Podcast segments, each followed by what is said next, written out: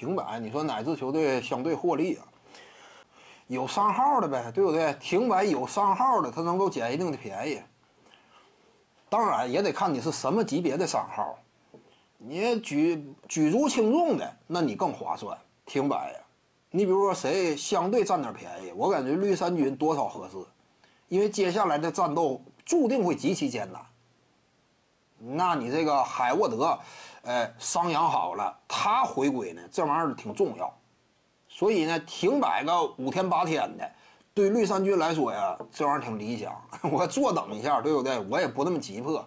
我现在阵容不是特别齐整，洛瑞大概率他记忆是能打的，因为你看洛瑞受伤明显没有那么严重嘛。外界普遍的预期也认为不会错过太多比赛，不会休战太长时间。所以呢，真说停个五天八天的，这玩意儿对绿军有利。但是我估计啊，这个停摆时间呢，他不会就原地挺着，因为啥呢？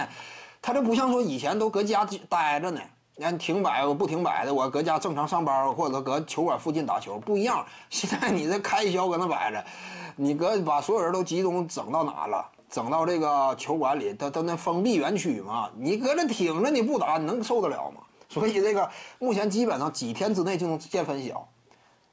你要是停摆的话，只有哪种区别？两三天之内，要么就是永久停摆。